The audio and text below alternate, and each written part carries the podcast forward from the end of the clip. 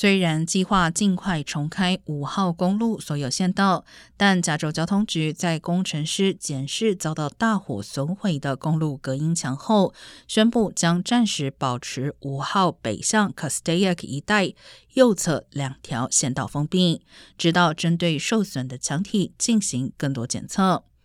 早先的检查发现，部分墙内钢筋因遭到大火焚烧而扭曲，固定墙体的结构可能已经受损。同时，路面上的裂缝也在这两天进一步扩大。交通局建议民众使用替代道路，以避免交通拥堵。